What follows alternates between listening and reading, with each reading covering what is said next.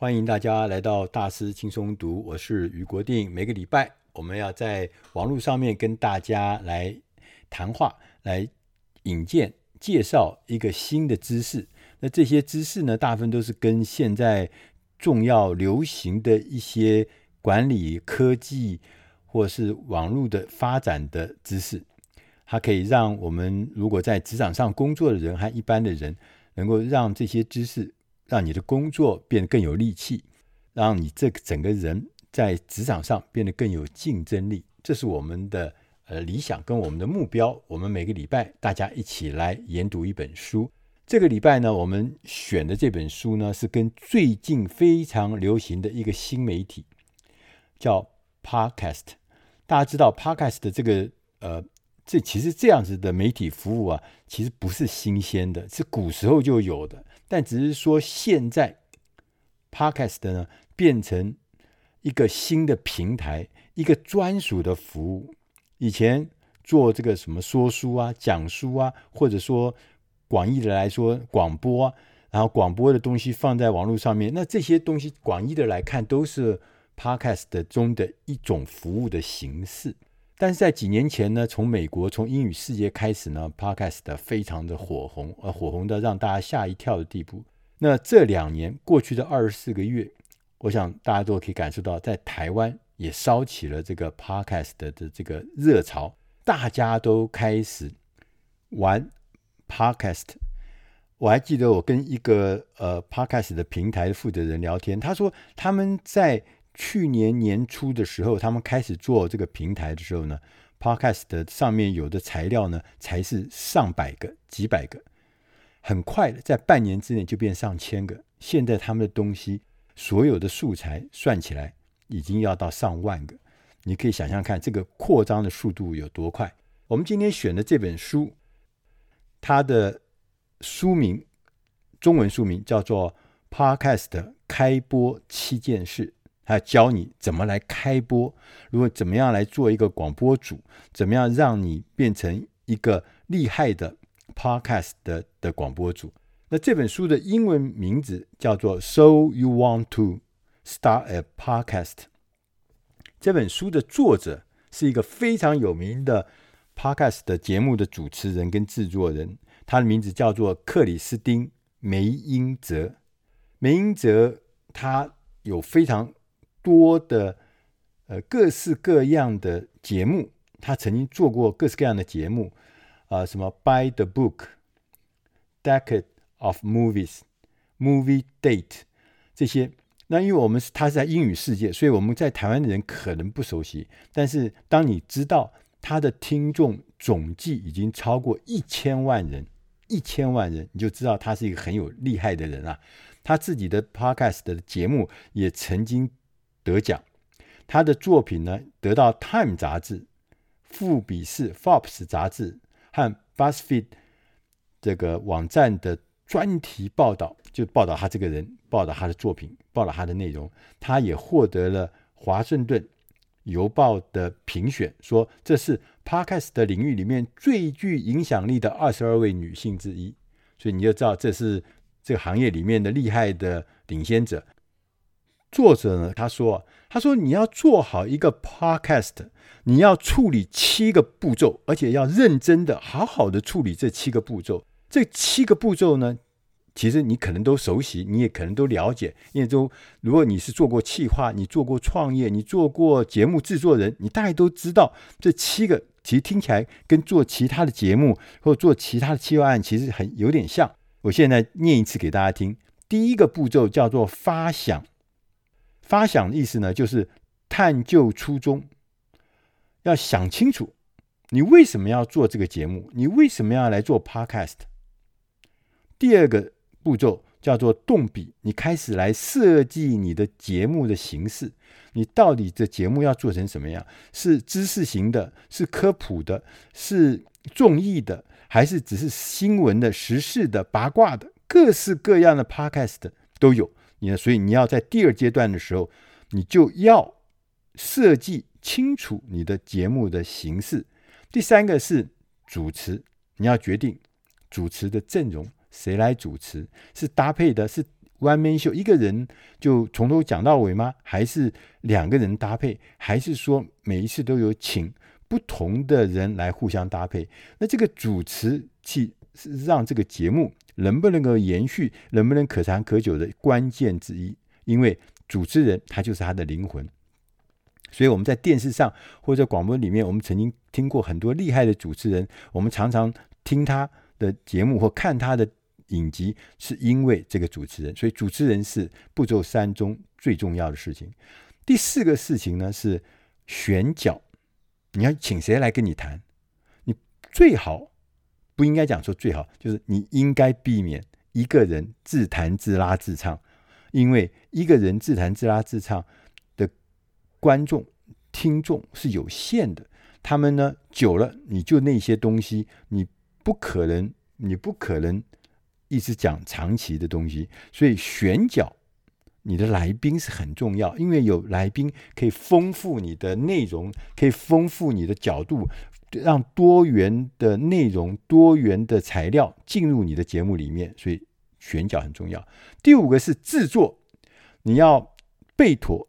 适当的器材，因为 Podcast 的这个东西相对的其实是比做电视节目、做影像要稍微再简单一点，因为它最重要的是什么？是声音，它玩的是声音媒体，所以这个什么才是适当的器材呢？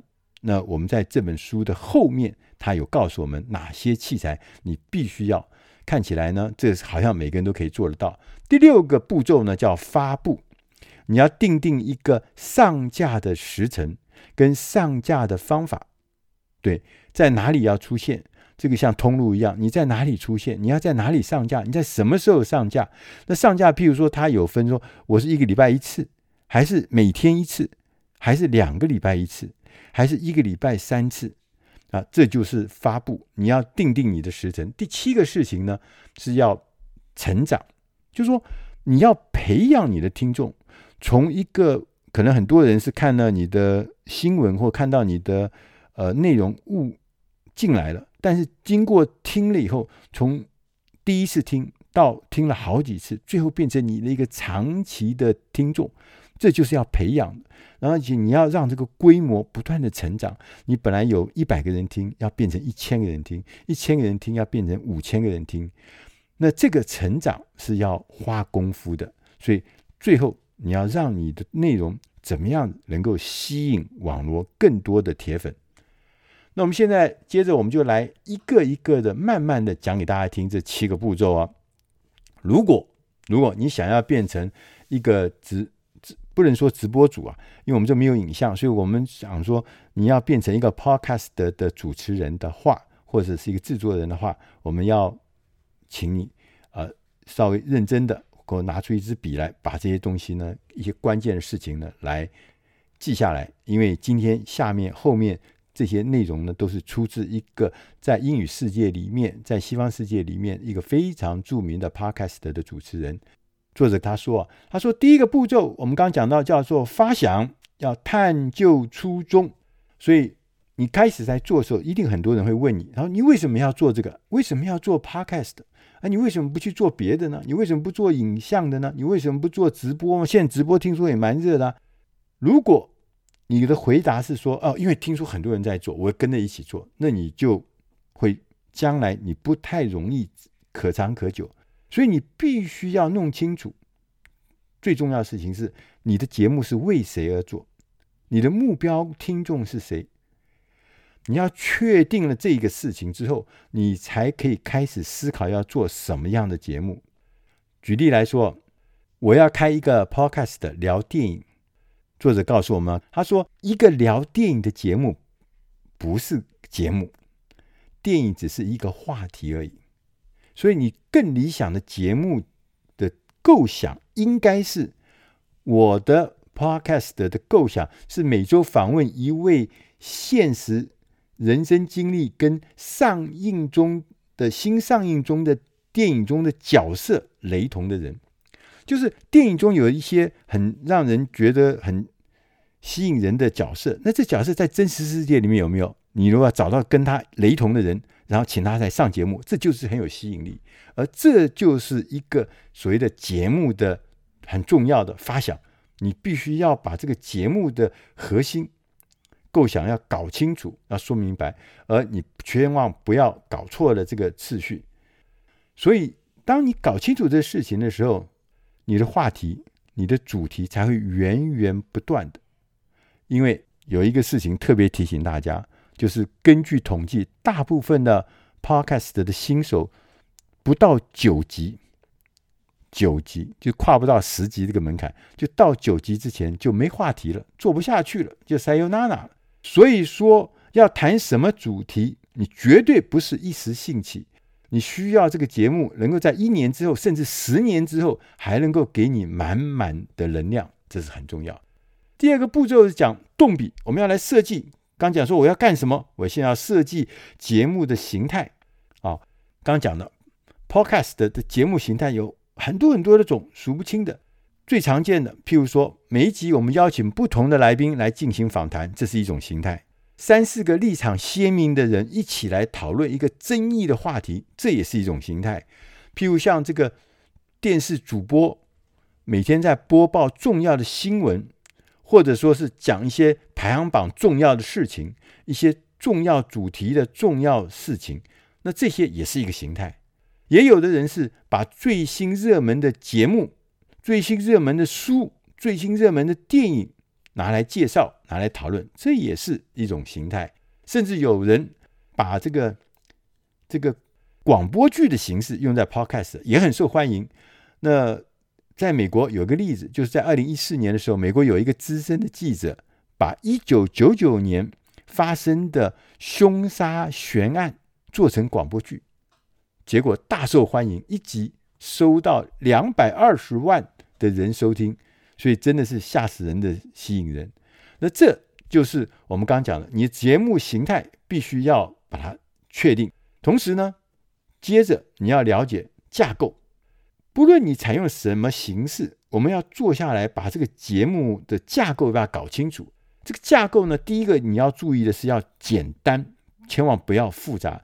架构越简单越容易进行，呃，因为架构简单，你的听众也。比较容易知道你在干什么，所以呢，有了架构之后，我们就可以提供一个节目进行的路线图。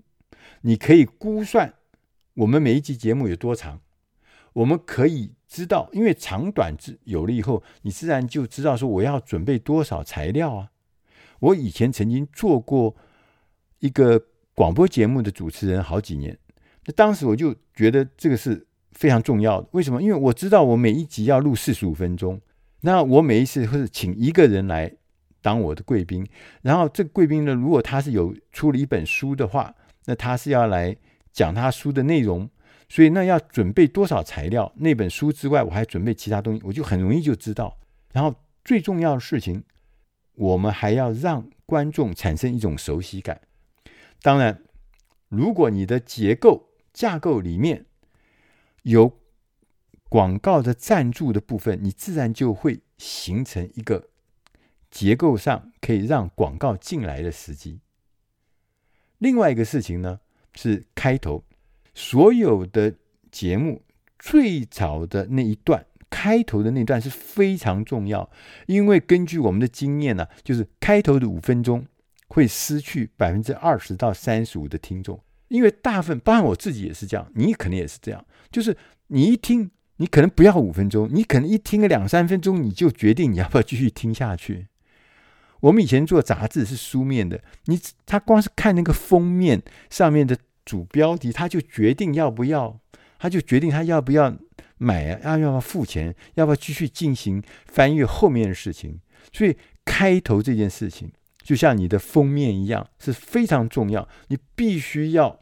把它很仔细、很认真的去把它做好，因为刚前面讲，百分之二十到三十五的客户听众，他五分钟之内他就决定离开你不听了。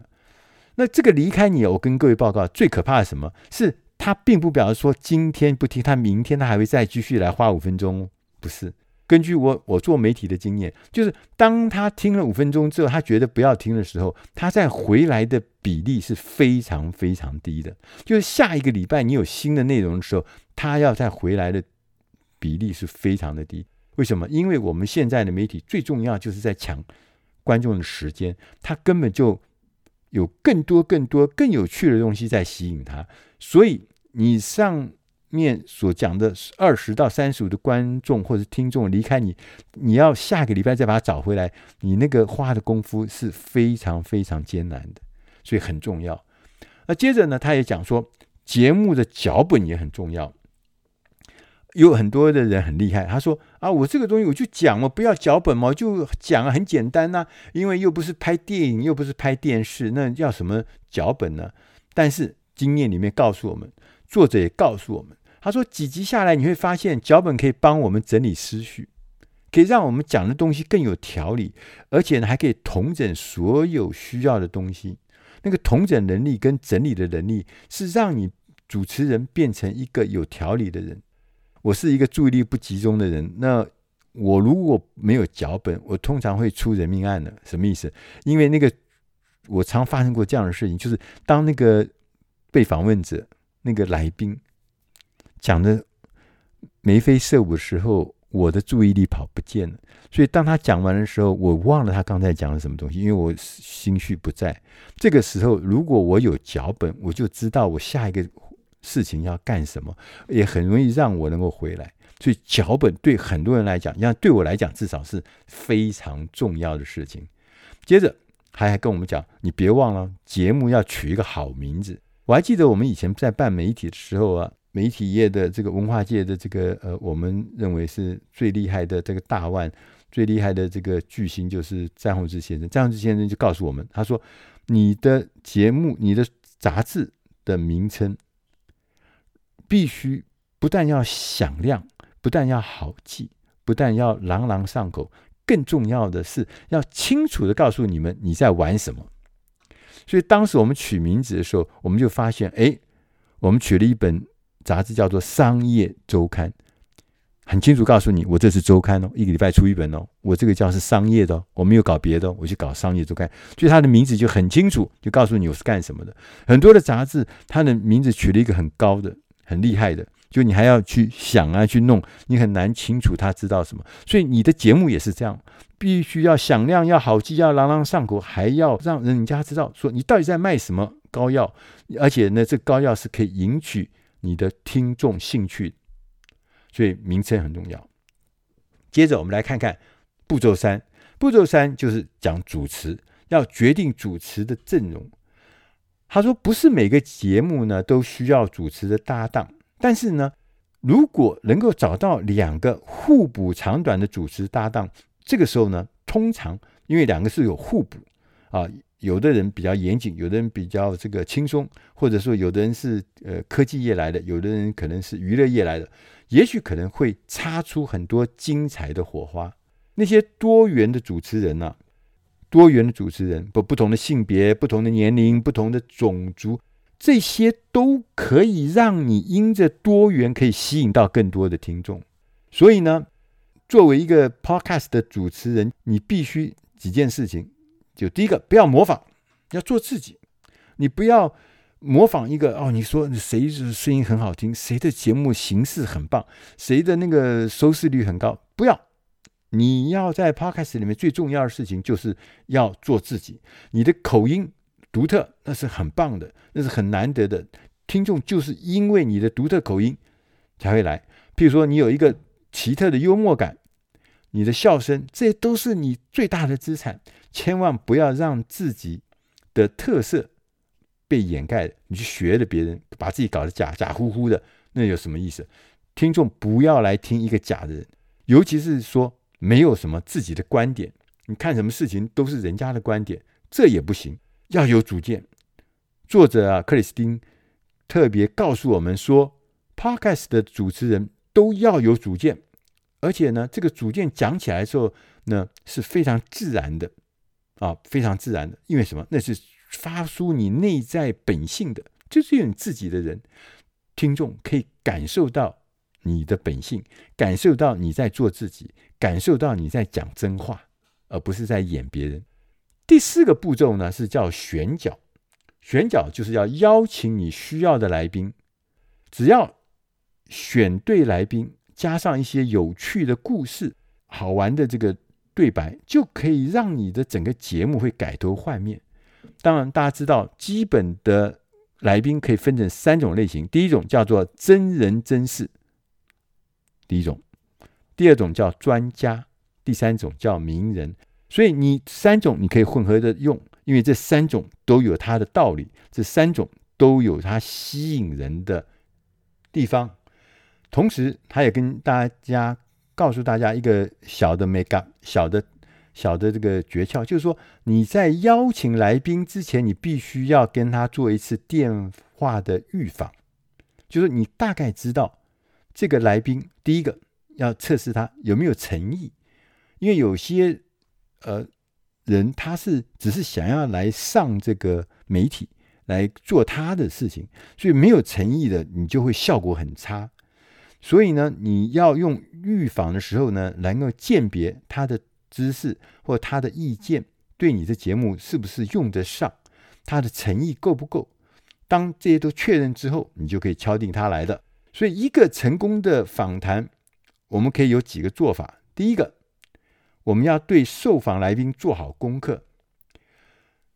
为什么你要请他来担任你来宾？你要搞清楚啊，你要做好准备啊。第二个，你要准备至少。五个你最想问的问题，就是五个你想要谈的重点是什么？你要先条列出来，而且写下来。第三个，你要让你的来宾感觉宾至如归。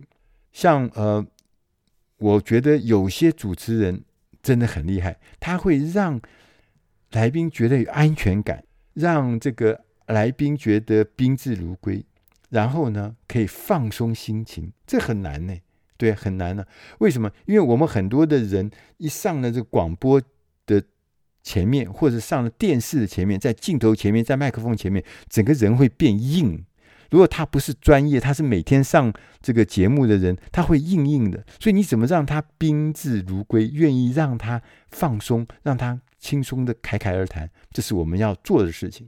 同时呢，要切记，来的人是要让来宾讲话。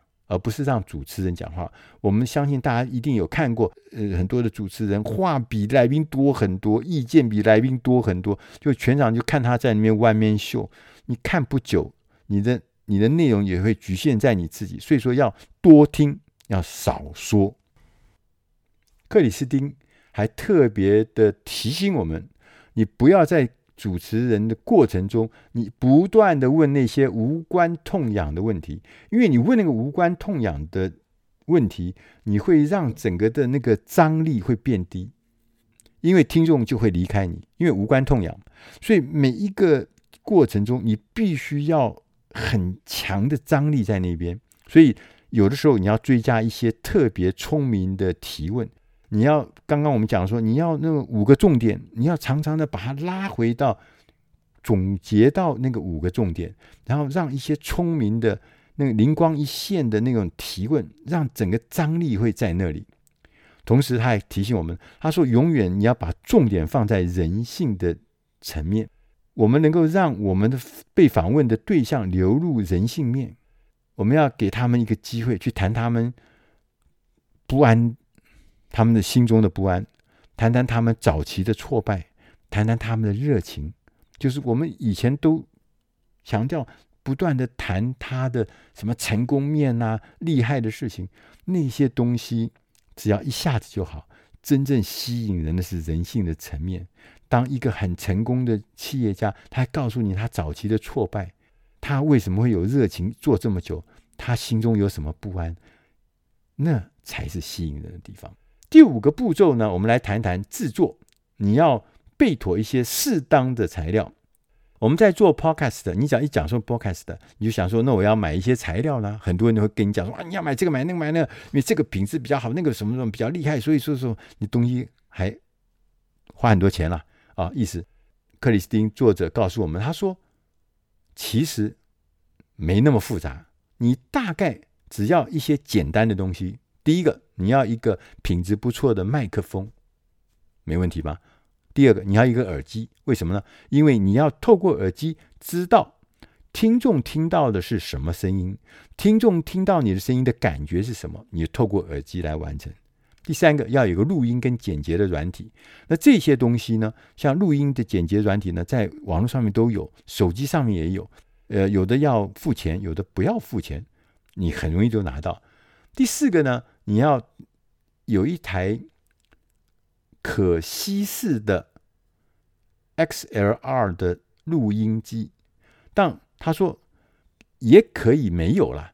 但是有了它呢，你可以呢进行呢一个高品质的多轨的录音，因为你多轨录音的时候，你就可以在进行剪接的时候呢，后置的时候呢，会变得比较能够有操作的空间。然后第五个，他说你要有一个安静的地方，最好是一个录音室啊，啊啊，你做一个录音室当然也是不错的。但是他说其实啊不用，他说你在你们家的衣帽间。你们家的衣帽间可能就是最安静的录音室。就当你没有打造你专门的录音室的时候，你可以在你们家衣帽间，因为衣帽间里面一件件衣服都挂在那边，那衣服挂在那边很多的纺织品，那就是最好的隔音设备。所以衣帽间还不错。我看到这个的时候，我想我下一集开始，我也要试试看我们家的衣帽间，我看可不可以在里面来录录看。那大家可以看看，呃，下一集开始声音有没有变比较好？那我们刚讲到说，我们做 Podcast 的面临的第一个决定呢，是要决定每一集的长度。那根据研究，大部分的听众对 Podcast 的呢，他喜欢的长度是二十分钟到四十分钟，太长。我也曾经听过有人跟我讲说，最好能够到六十分钟，但是呢。根据研究，二十分钟到四十分钟是最好的。那也有人跟我们讲什么七分钟？那后来别人跟我讲说，那个七分钟不是 podcast，七分钟是直播或者是影像的东西。所以我们在想二十分钟到四十分钟，所以呢，你是最好的长度。我们刚开始的时候可以把长度设定在二十分钟。当我们做的越来越熟练的时候，我们才可以把这个二十分钟。甚至十五分钟这个比较短的节目，慢慢把它拉长。那 Podcast 的听众他喜欢什么样的内容？他喜欢三个特征：第一个是扎实的讯息，什么结论呢？教训呐、啊，行动的要点都是他们喜欢的。他不可以，不可以，他们不一定很喜欢那个讲半天模模糊糊，不知道在讲什么东西的，没有结论，没有所得到一些实在资讯的内容，他们不喜欢。第二个是真情流露的主持人，主持人要讲自己的背景故事啊，分享他们的缺点啊，分享他人生中的一些难看的，这都是真情流露。谁愿意跟一个假的人演的人出来？当然，每个人都喜欢听真情流露的故事，每个人都喜欢面对一个真情流露的主持人嘛。所以我刚刚跟你讲说，像我，我就是一个。注意力不集中的人，我这一生因为注意力不集中，我付出很惨痛的代价。对，你就觉得，哎呦，这原来这家伙也没有比我厉害什么嘛，对不对？看起来也是很普通的人，你会觉得也亲切。然后第三个呢，受欢迎的方法是说，可预期性跟惊喜。我们偶尔不按牌理出牌，可以制造惊喜跟乐趣，所以他们喜欢这样的乐趣。所以你要知道，相反的，Podcast 的的观众最讨厌的事情是什么？几个事情。第一个，音质很差，声音忽大忽小，然后呢有杂音、有回音，就录音的品质很很差。第三个，第二个呢是过度的制作。就是说加了很多假的东西啊，鸟叫声啊、笑声啊，或是那个其他电视节目的片段呐、啊，或是门铃声，就无关紧要的特效会让听众分心，所以要小心，不要过度的制作。另外一个大家很讨厌就是没有一致性，我们就指节目的调性或是架构，这个品质呢一定要一致性。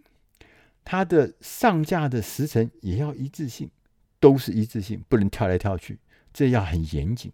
同时呢，他们也很讨厌缺乏同理心。只有你一个人在自说自话，只有你一个人在一言堂，只有你一个人在训话，谁要听啊？我们在生殖的生活里面，每天听人家训话，从小听到大。小的时候，老师，我爸妈妈训我，我老师训我，教官训我，是吧？长大的时候，你也知道谁会训你，对不对？我先不敢讲，因为他还是我的观众，他是我的听众，对啊。我们家领导会训练我，所以说缺乏同理心，千万不要。又变成一个自说自话、会只会训话的人。接着，步骤六，要分享，要定定上架的时程。对于大多数的 Podcast 的，的人而言，最好的上架的频率是一周一次。一当然很多变化，有的人是两周一次，有的人是每天一次，但是一周一次是最好的方法。然后呢，我们可以因为特定的活动。或者有一些短期的什么系列的节目可以调整，也许增加或是怎么样，但是呢，还是要回到一周一次的这样子的稳定的频率里面。所以呢，我们在做这个节目的过程中，分享的过程中，你必须要注意一件事情，叫做变现的方法，因为现在这个变现这件事情。是很重要的。我们又不是做公益，就是说纯粹做公益啊。但完全没有呃收入的话，你变做不久。所以你要想到变现，同时你要想怎么来推广这个节目。这两件事情都很重要。我们看看，你一开始的时候，你必须要有几个基本的功课要把它完成。第一个就是要有一个漂亮吸引人的美术设计。你必须要有好的视觉效果的设计，你必须要有简洁的文字、简洁有力的标题，明确的传达你的主题是什么。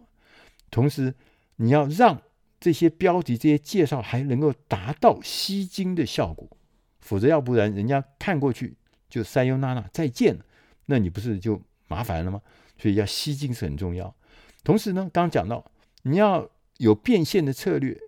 你的变现来源可能很多很多种，有的人是说赞助，找赞助商，那找一个大客户赞助一点经费，那这系列这一季的那个节目他就赞助了，或者说邀请会员大家来参加会员或是订阅的，也有的人呢是用这个赞助的内容来做自入性的广告，然后做这个付费的广告，那这些模式呢？很多很多都可以，都可以，都可以。那大家知道，这个市场呢，其实是在快速的成长。大家知道啊，在二零二零年呢，美国的这个 Podcast 的广告市场的预算大概是六亿五千九百万美金，六亿五千九百万美金，这是蛮多的，将近这个呃两两千亿台币。的这么大的规模，但是他说他现在还是在持续的成长，而且成长的非常的快。虽然我们看到这成长快，但是大家都知道嘛，因为我们 Podcast 的数量非常的多，内容也非常多，所以 Podcast 到现在大部分的 Podcast 没赚钱啊，都不赚钱。所以呢，你要记清楚，因为大部分的广告主对 Podcast 的都还是比较谨慎的态度，他们认为这是一种新的媒体，所以呢。不一定，他们还把主力的这个预算和主力经费会放在 Podcast 的上面。所以你怎么样让你的广告客户觉得你是一个重要的媒体？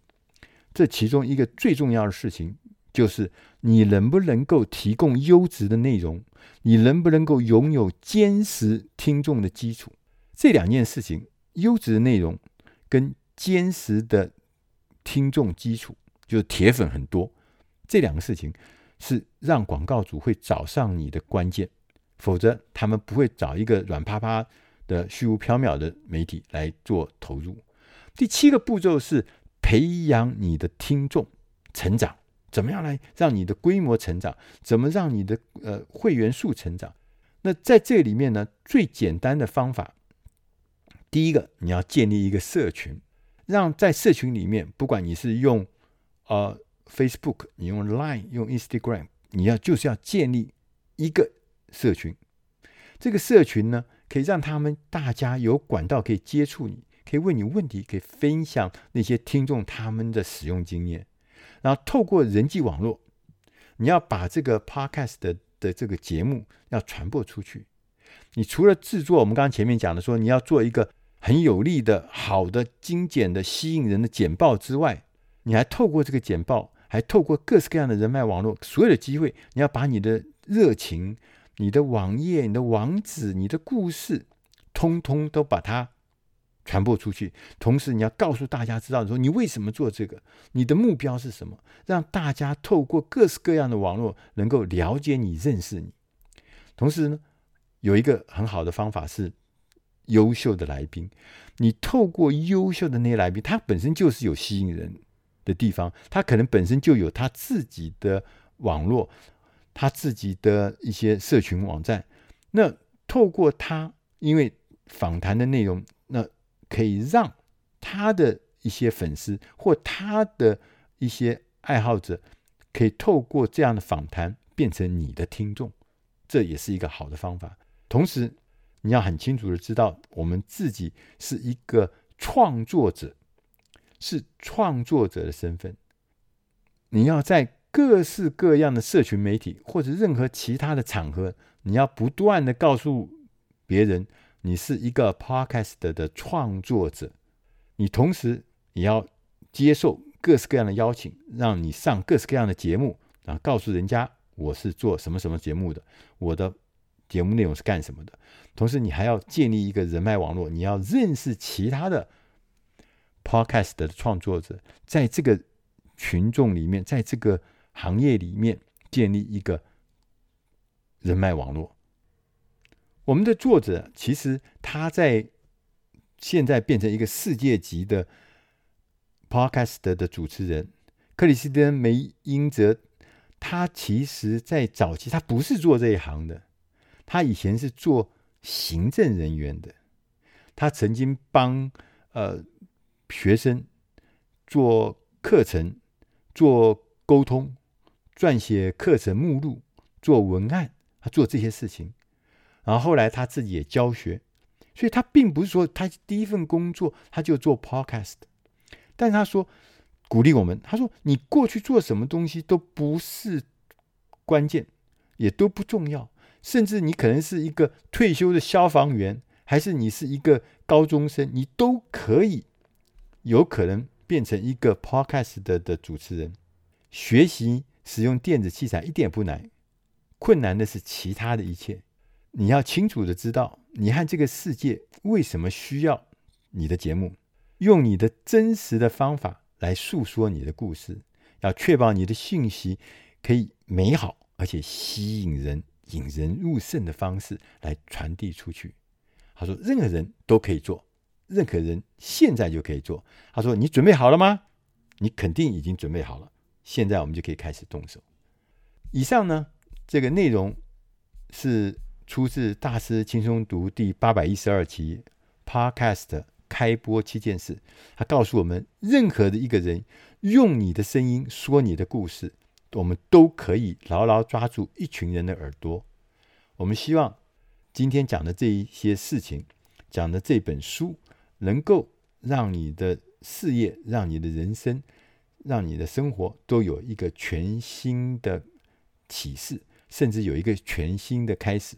因为做 Podcast 这件事情看起来是只要去做，任何人都可以做得到，它的影响力是非常巨大的。